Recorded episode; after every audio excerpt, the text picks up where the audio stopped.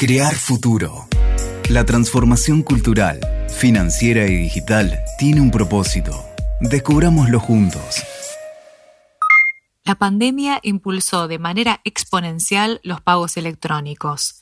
En ese contexto, las billeteras virtuales se transformaron en una herramienta muy demandada por los usuarios que buscan concentrar en una aplicación las distintas cuentas bancarias, tarjetas y poder transferir dinero de una manera más ágil, sin moverse de sus teléfonos. ¿Qué podemos hacer con ellas? Recibir y enviar dinero, pagar servicios, impuestos, recargar celulares, pagar la nafta, servicios domésticos, armar vaquitas en un grupo con tus contactos, pedir asistencia técnica y realizar retiros en efectivo en cajeros automáticos y muchas cosas más. Lo más destacable es que hoy todos los consumidores y los pequeños comercios pueden ya utilizarlas para hacer sus transacciones comerciales. Y ya estamos viendo los resultados.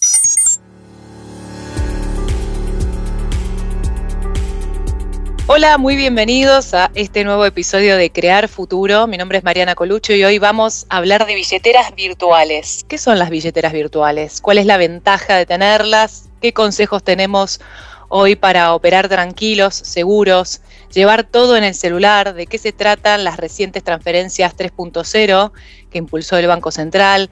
¿Cómo se integra todo el ecosistema fintech y bancos en este proceso? Hoy tenemos el lujo de tener entre nosotros a Matías Guala, CEO de la app Me, eh, a Rafael Soto, CEO de Modo, y Florencia Sanoner, VP Marketing de ANC. Sean muy bienvenidos, muchas gracias por venir, es un lujo tenerlos acá en esta mesa. Y bueno, vamos a arrancar eh, con una pregunta que me gustaría que alguien agarre la posta a ver quién se anima a contarme. Si es necesario tener tantas billeteras o resolvemos todo con una? Una pregunta muy genérica y muy de afuera del sistema, como para que nos cuenten desde cero cómo es todo esto. ¿Quién se anima? Yo creo que deberíamos darle el placer a, Flor, Marian. Primero, Flor. Muy bien. Bueno, Flor, bienvenida.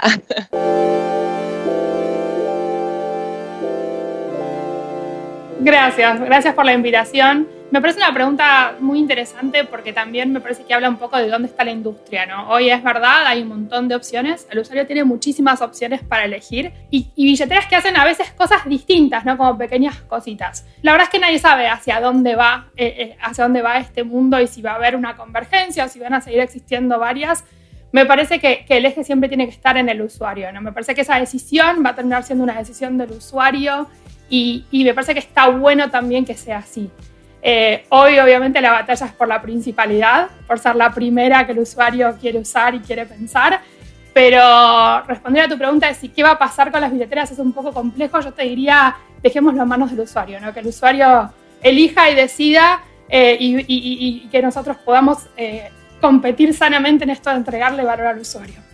Está bueno esto que decís, pero ahí es donde empieza la segunda pregunta, ¿no? Y un poco para entender en dónde se diferencian, porque también hay complementos, ¿no? Y por eso hay tanto ecosistema que se nutre y se interactúa. Entonces, un poco ya que estás, Flor, contanos de qué se trata ANC, qué hace ANC, este, para, entender cómo es, funciona esa billetera. ANC, si querés, es una billetera virtual que nace hace más o menos dos años. Eh, con el objetivo de simplificar la vida financiera de nuestros.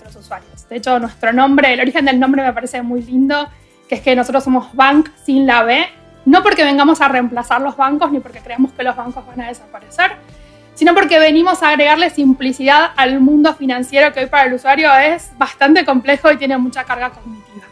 Eh, Anco lo que te permite es hacer transferencias de dinero entre eh, cuentas bancarias, eh, perdón, a cuentas bancarias y billeteras virtuales y desde agosto de este año te permite también hacer pagos con QR, que ya son completamente interoperables desde el 29 de noviembre de este año también. Así que, y obviamente estamos trabajando en un montón de otras cosas para el usuario, pero el centro de nuestra propuesta de valor es hacerle la vida financiera más simple al usuario. Que te olvides de los tokens, las contraseñas, las cosas complejas y que realmente tengas tiempo para vivir tu vida y aprovechar lo que el mundo financiero te da, que es básicamente posibilidades y oportunidades para vivir mejor tu vida. Excelente. O sea que yo puedo en ANC tener distintos bancos, ¿no? Y operar desde ahí todo. O sea, es como una especie de eh, billetera de billeteras, ¿podemos decirlo? Sí, en no creas una cuenta nueva. Lo que nosotros hacemos es usar tus cuentas bancarias para hacer envíos de dinero o pagos con QR. Bueno, y hablando de esto del QR, que es la re novedad, podemos pasar a, Rafa, que nos puede contar un poco más, y, bueno, en modo también está en, esta, en este universo, ¿no? Este, muy activo últimamente. Así que, Rafa, bienvenido. Y este, contanos, no, por favor, un placer. ¿Cómo comenzó Modo a desarrollarse y, cómo está hoy, no? Este, y de qué se trata esta, esta plataforma plataforma, aplicación.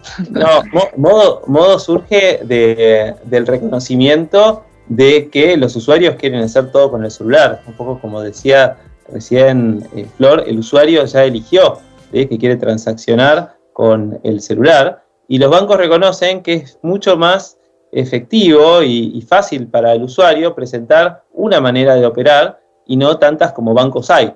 Entonces eh, deciden formar modo para unir fuerzas y crear una nueva marca de pagos única y, una, y una única experiencia de pagos. Imagínate si cada banco siguiera con su propia estrategia de billetera y, pagos, no alcanzaría el espacio en una vidriera de un comercio con calcos de cada uno de los bancos, ¿cierto? Entonces es mucho más potente hacerlo de una sola manera. De hecho, los bancos tienen mucho historial en trabajar juntos en el desarrollo de marcas de, pago o relacionados a lo transaccional. En el mundo, Visa y Mastercard son creaciones de consorcios de bancos. En la Argentina, Banelco, Link, Visa Argentina en su momento eh, y, tantas más, Rapipago, ¿sí? Eh, son eh, creaciones de, bancos trabajando juntos. Bueno, Modo es la creación para llevar los pagos a las tecnologías actuales, tecnologías que permiten hacer todo con el, con el celular. Me preguntabas también cómo viene Modo. Bueno, primer año fue un, marco un, año de presentación de la marca en sociedad, presentación del producto. Es un producto que es complejo en su construcción porque implica la integración con eh, más de 30 bancos, ¿sí? pero tenemos el desafío de presentarlo como algo simple para los usuarios, que es lo que viene a ser.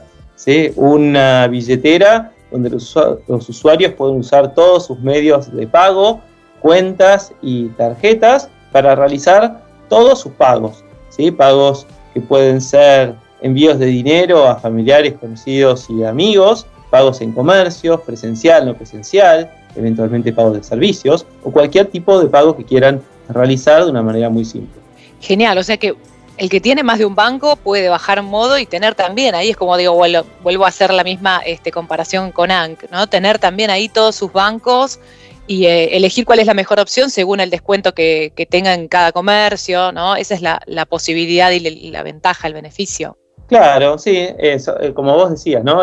Eh, ANC y, Modo comparten en buena medida su, su objetivo, ¿sí? Eh, Modo tiene algunas características particulares por estar integrada eh, directamente con, los bancos y porque incorpora también los pagos con, tarjetas, pero a fin de cuentas lo que es clave es la experiencia de usuario, ¿sí? y ahí es donde realmente competimos ¿no? con, con que es el usuario el que va a tomar su, decisión respecto de qué billetera, qué billetera o qué billeteras usar. Un poco volviendo a la pregunta que vos hacías al, principio, estamos en una etapa muy incipiente de billeteras, ¿no? Siempre cuando aparece una categoría nueva de productos, se aventuran un montón de eh, compañías con propuestas de valor diferentes, segmentadas, a nicho, eh, y después eh, el mercado naturalmente se va consolidando, juntando un poco las experiencias más afines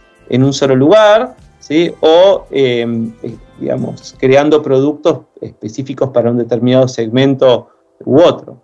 ¿sí? Ese proceso todavía no, no, se, no, se, no se empezó a dar. Claro, es muy reciente todo. Mundo, ¿eh? ni en otros países del mundo también eh, está presente la proliferación de billeteras, ¿sí? y seguramente va a ir yendo hacia una concentración a nivel mundial. ¿Cómo viene la cobertura a nivel país de modo, digamos? ¿Cómo se viene comportando eso? ¿Se está expandiendo? sí, Modo es un proyecto muy, muy federal porque tenemos eh, bancos miembros de todas las provincias o con presencia en todas las provincias y nuestro desafío es ese. Un poco se da la situación de huevo y la gallina, ¿no? Donde que están primeros los comercios o los usuarios y sin unos no hay otros y sin los otros no hay unos. Así que un trabajo de mucha construcción durante el primer año, ¿sí? en asegurar la presencia eh, y la capacitación, la presencia de marca, la capacitación a los comercios, ¿sí? y al mismo tiempo llevar a los usuarios con una propuesta de valor de producto, con promociones, con descuentos y con todas las, herramientas comerciales de comunicación eh, que tienen los bancos para llegar a sus clientes y presentar este nuevo producto. 2022 va a ser un año de mucho más consolidación, de activación de usuarios. ¿sí? Tenemos hoy 5 millones de, usuarios que han vinculado medios de pago a modo, es un número enorme, pero eh, naturalmente todavía no están todos usando modo por la calle todos los días, es un producto muy, eh, muy maduro, hay un grupo de personas que fueron los early adopters del, del producto, que nos ayudaron muchísimo a ir mejorando cada experiencia y de a poco vemos creciendo muy muy rápido como más y más usuarios empiezan a activar el uso de modo y, usan y, realmente encuentran el valor de no tener que llevar la billetera, usar las tarjetas de los bancos eh, con el celular, que apliquen las promociones de los bancos cuando pagan, cuando pagan con modo, eh, que puedan enviar dinero a sus amigos usando el número de celular como identificador, elegir de qué cuenta de qué cuenta y a qué cuenta bancaria eh, enviar o recibir el dinero. Bueno, toda la propuesta de valor de modo que de a poco va eh, permeando en toda la población bancarizada. ¿Cuáles fueron las últimas funcionalidades que se agregaron, las más recientes? Bueno, eh, capaz la más notable es la de pago con transferencia, ¿sí? de transferencias 3.0, mencionabas vos al inicio, que es la que nos permite hacer pagos en cualquier QR.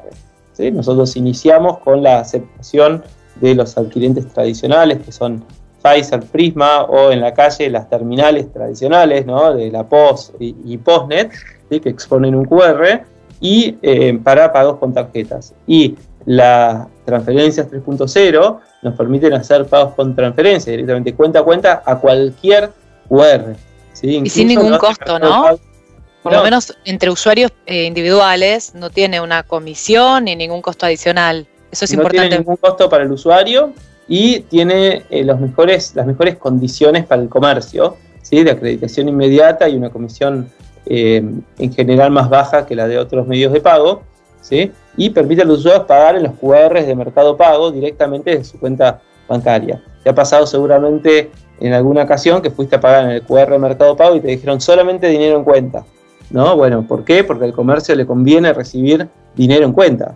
Entonces, eh, dinero en cuenta ahora también es la plata que vos tenés en la cuenta de tu banco y con modo, bueno, también con ANC, la podés usar directamente pagando en el QR de Mercado Pago con la acreditación y con los tiempos de acreditación y las comisiones que prefiere el comercio. Y esto es un negocio eh, de, de, dos partes, ¿no? El comercio promueve el medio de pago, el usuario es el que quiere usarlo, ¿no es cierto? El comercio promueve el efectivo tradicionalmente con un descuento y el usuario se ve forzado a ir al cajero y retirar efectivo. Bueno, también tenemos entonces que trabajar mucho sobre el comercio, ¿sí? Para que el comercio también prefiera y promueva los medios de pago eh, electrónico y nos faciliten la vida a todos. Para lo cual también tenemos una agenda de trabajo muy amplia con las autoridades fiscales del, país, ¿no? que son hoy eh, los aceptadores, que son los que proveen medios de pago, medios de cobro a los comercios, cobran comisiones, pero para el comercio son las, es el menor costo, el mayor costo son los impuestos que pagan cuando esa transacción se bancariza, ¿sí? En muchos casos impuestos y en muchos otros son retenciones a cuenta de futuros impuestos que al comercio chico le pega con una carga eh, financiera muy alta y eso tenemos que trabajar para mitigarlo. Exacto, para ir hacia un camino hacia, digamos, la, bancarización este, y pasar, salir del efectivo y, lograr que cada vez más comercios, sobre todo, que son en definitiva los que reproducen un poco esta estructura de, uso del efectivo, porque en definitiva un poco a veces pasa eso, ¿no? Que el comercio te, te dice, bueno, en efectivo es más barato, este, te hago un descuento mayor, que sea el descuento por modo, por ANC, ¿no? Por mí, que realmente podamos encontrar esas ventajas y, ya empecemos a mitigar el uso del efectivo. Eso es el camino que, es arduo, pero entiendo que, es, es, lo mejor, aunque sea de hormiguita. ¿Qué es Transferencias 3.0? Es una interfaz estandarizada de pagos que permite compatibilizar los pagos desde todas las cuentas, las bancarias y las de billeteras virtuales. Esto significa que en un mismo código QR permite hacer pagos con transferencias desde cualquier cuenta, ya sea de un banco o de un proveedor de servicios de pago. Solo con un teléfono la persona usuaria puede leer cualquier código QR con cualquier billetera virtual o aplicación de banco. Esos pagos pueden hacerse tanto desde una cuenta de un banco con clave bancaria uniforme, CBU, CB larga U, o desde una cuenta de una fintech con clave virtual uniforme, que es CB corta U.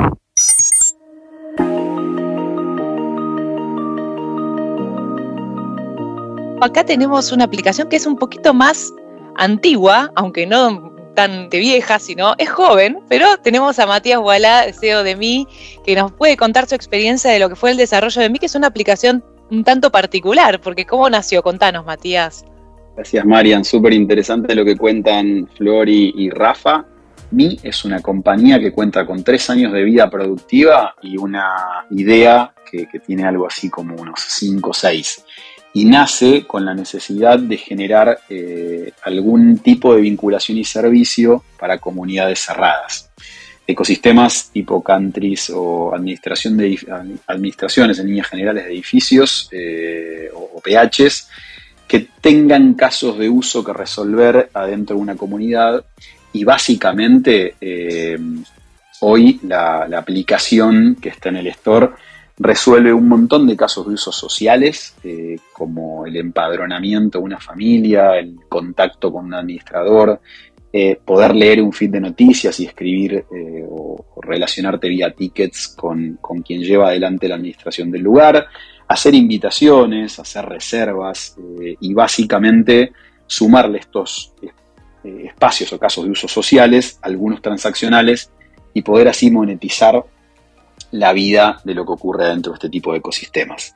Eh, y entonces se le anexa una wallet, una billetera electrónica a eh, determinados casos de uso, como poder antes le mirabas una expensa y ahora poder adherirte al débito automático a través de nuestra aplicación, donde tenías la reserva de un espacio eh, común para usarlo, ahora lo podías pagar si se trataba de una sea, alguna actividad deportiva que tenía algún costo, o donde reservabas la mesa de un restaurante, ahora podías pagar con QR. También tiene eh, claramente como servicio, digamos, eh, principal Callin y Callauto, o sea, una billetera con una cuenta virtual eh, abierta a tu nombre, desde donde podés recibir dinero y enviar dinero. Podés tokenizar tus tarjetas de cualquier institución financiera y, poder hacer pagos, que hoy son interoperables. Eh, y con un acuerdo con el banco eh, Itaú, lo que hacemos es básicamente brindarle, aparte de las cuentas virtuales, a cada uno de los usuarios que, se sumen, eh, cuentas transaccionales, digamos, del sistema financiero tradicional, con un paquete de tarjetas y cuentas 100% gratuito y estas tarjetas Lago Platino que te llegan a tu casa las puedes usar para embeberlas en la aplicación, pagar adentro del ecosistema y pagar afuera, porque uno de, las, de, los compromisos que tenemos es de generar eh, por fuera del ecosistema cerrado beneficios que te sirvan eh, en tu vida cotidiana para tener descuentos eh, y poder disfrutar de, hacer compras afuera con beneficios. El gancho principal que tenemos para con nuestros usuarios y es este valor agregado que damos en nuestra propuesta tiene mucho que ver con el beneficio en la adhesión de las expensas y en hacerte olvidar de, tener que acordarte todo todos los meses de pagar eh, una expensa y te damos eh, eh, un beneficio con un tope según el lugar donde estés, que se puede ver en los legales de cada uno de los ecosistemas, te damos hasta una expensa con este, digamos, gratuita, te la devolvemos. Así que eso es, en líneas generales, un atractivo muy importante es una aplicación que tiende a salir de Argentina, estamos en beta eh, en otros cuatro países, eh, en Uruguay, Paraguay, y estamos eh, saliendo en México y Estados Unidos, con la idea de regionalizarnos. ¿Y cómo ves el futuro más inmediato, por lo menos 2022? ¿Cómo lo proyectan? Nosotros estamos avanzando muchísimo en en, la captación junto con, ustedes y aliados estratégicos de estos nuevos ecosistemas en el país. Estamos asimismo entrando en una beta en, cuatro países eh, extra. Estamos haciendo algo en Uruguay, Paraguay, eh, México y Estados Unidos con el objetivo de poder expandir nuestra solución a, otros países de Latinoamérica. Con el mismo concepto, ¿no, eh, Matías? Siempre con el mismo concepto y claramente que donde esté el banco vamos a ir acompañados en, cada uno de, estos países o regiones en donde esté el banco, eh, vamos a ir acompañados de ustedes, así que eso es, es muy importante ese apoyo para nosotros. Y en líneas generales, ahí opino muy parecido a Rafa y Flor, que hablaron de proliferación, si querés, de, de, nuevas billeteras que resuelven mismos o diferentes casos de uso. No veo nuevas verticales, todavía esas casi 10 que hay en la cámara, digo, seguro, cripto, inversiones. No, veo nuevas verticales, pero sí veo nuevas eh, billeteras eh, metiéndose en el ecosistema. Creo que todavía hay una, un, largo trecho de, proliferación de estas cosas hasta que después haya alguna concentración en donde, como bien dijeron ellos, los usuarios empiezan a elegir unas por sobre otras. Claro, el salto se da una vez que tenés la masa consolidada, utilizando las funcionalidades básicas, ya vas a tener como un salto más vertical de consolidación y de activación de cuenta.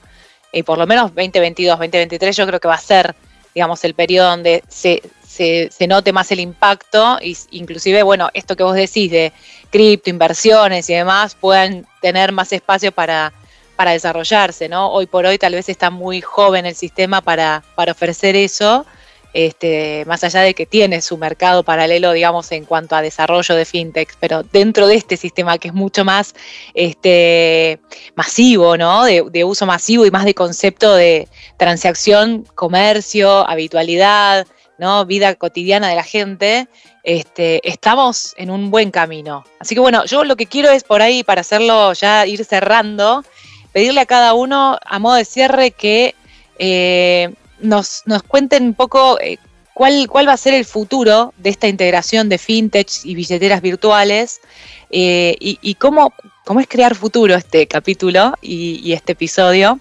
Eh, entender qué, qué, queremos también nosotros como parte de, esta creación de, de, sistemas virtuales para, para, que la gente confíe y cómo llamarlos a que a los que todavía no se subieron se suban a esta movida.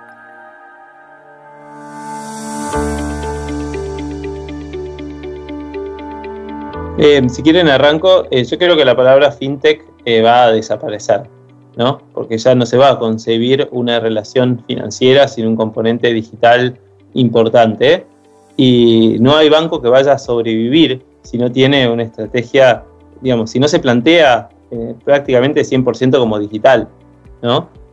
así que me parece que va, el futuro es una adopción eh, gradual pero muy rápida, al, llegando prácticamente al 100% en la gestión digital de todos nuestros productos financieros y con muchísima competencia, porque es mucho más fácil competir en la pantalla del celular que competir con sucursales en la calle a diferentes distancias, ¿no?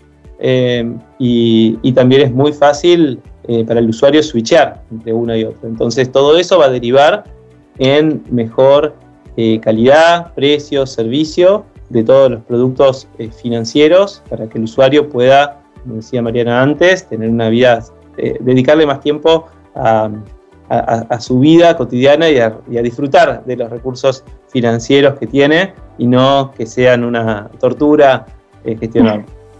Sí, yo, yo ahí coincido mucho con lo que dice Rafa. Creo que al final del, día el mundo financiero es, una forma para llegar hacia un lugar, no es un camino para llegar hacia un lugar que es que la gente no piensa en que quiere hacer una transferencia, sino que piensa que quiere pagarle al amigo con el que acaba de comer, eh, no piensa en que quiere sacar un préstamo por sí mismo, sino porque tiene algún objetivo personal para cumplir. Entonces me parece que este crear futuro tiene que venir acompañado del usuario, no tiene que ser una co-creación si querés con el usuario, donde entendamos dónde están sus necesidades y donde, como decía Rafa, tiene que existir ese mundo digital y, va a existir ese mundo digital y no se va a poder concebir sin ese, sin ese componente digital, pero el usuario lo va a adoptar en la medida en que realmente le agregue valor a lo que está haciendo. Hay un montón de información, hay un montón de cosas que están pasando, hay un montón de, situaciones en la vida nuestra y de las personas en general que, que, le exigen un montón de tiempo y concentración y en la medida en que nosotros y, todas las, soluciones de fintech seamos capaces de simplificar eso y de, convertirnos realmente en ese medio que le permita a la persona vivir mejor y agregarle valor, creo que ese futuro va a ser como más fácil de construir también, ¿no? De acuerdo 100% con, con, Rafa y Flor, eh, se viene un, futuro eh, co-creado con el usuario en donde las finanzas embebidas van a atravesar todo lo que estamos eh, haciendo. Y, el desafío nuestro, eh, digamos, gerenciadores, si querés, de, estas compañías que hacen la vida más, que deberían hacerle la vida más fácil al usuario, es efectivamente agregarle valor a cada una de las cosas para que, como bien dijo Flor, si comemos los cuatro juntos, yo esté pensando al final del día eh, en, que te, con un botón podría tranquilamente depositarte plata y no tener que andar pensando en todo lo que sucede por atrás y en lo que pasaba antes, ¿no? que era eh, tener que ir a algún lugar para llevar plata en efectivo o pensar en una transacción bancaria compleja. Así que 100% de acuerdo. Excelente, bueno, creo que los tres un poco apuntaron al mismo futuro, creo que estamos pensando en el cliente, en el usuario, que es la nueva, este, el nuevo término que tendríamos que entender porque el usuario es el que va a decidir y es el que por el que uno compite, ¿no? y busca su, su atención, pero sobre todas las cosas, este, también esto de la integración que va a disolver este, esta, esta división que hoy decimos fintech, bancos y demás, esto que, apunta Rafa es súper interesante, porque en definitiva, al fin y al cabo, eh, al final del día, el cliente, el usuario va a tocar un botón y no quiere saber qué está pasando detrás, si interactúa una fintech con un banco, si hay un, digamos, todo un, entramado de APIs y estas cosas técnicas que vivimos hablando nosotros y que no tienen por qué entender los clientes. Entonces, este, creo que bueno, ese es el futuro eh, que queremos este, todos. Así que bueno, como conclusión final, eh, les agradezco un montón. Este, fue un placer tenerlos en este podcast, un lujo total.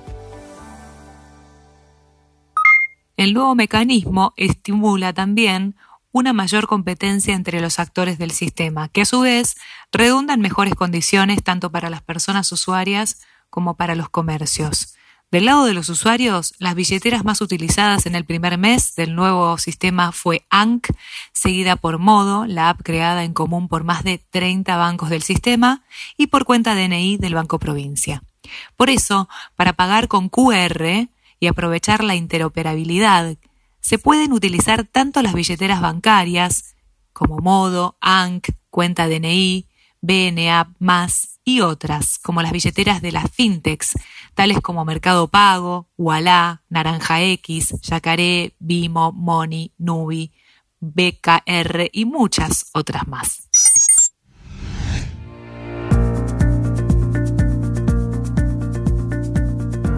Este fue otro episodio de Crear Futuro. Esta vez hablamos de billeteras virtuales, qué son, por qué nos conviene tenerlas, sus ventajas, algunos consejos. Estuvieron con nosotros ejecutivos de Modo, de ANC, de Mi, tres referentes líderes que nos explicaron un poco más sobre de qué se trata este mundo financiero que llevamos en nuestros celulares y nos hacen la vida cada vez más fácil. Esperamos que les haya resultado interesante. Muchas gracias por acompañarnos. Y si querés seguirnos en nuestras redes, estamos en LinkedIn, Facebook, Instagram y Twitter con el usuario arroba Itaú Argentina. Yo soy Mariana Colucho y nos escuchamos en el próximo episodio. Crear Futuro, el podcast de Itaú Argentina.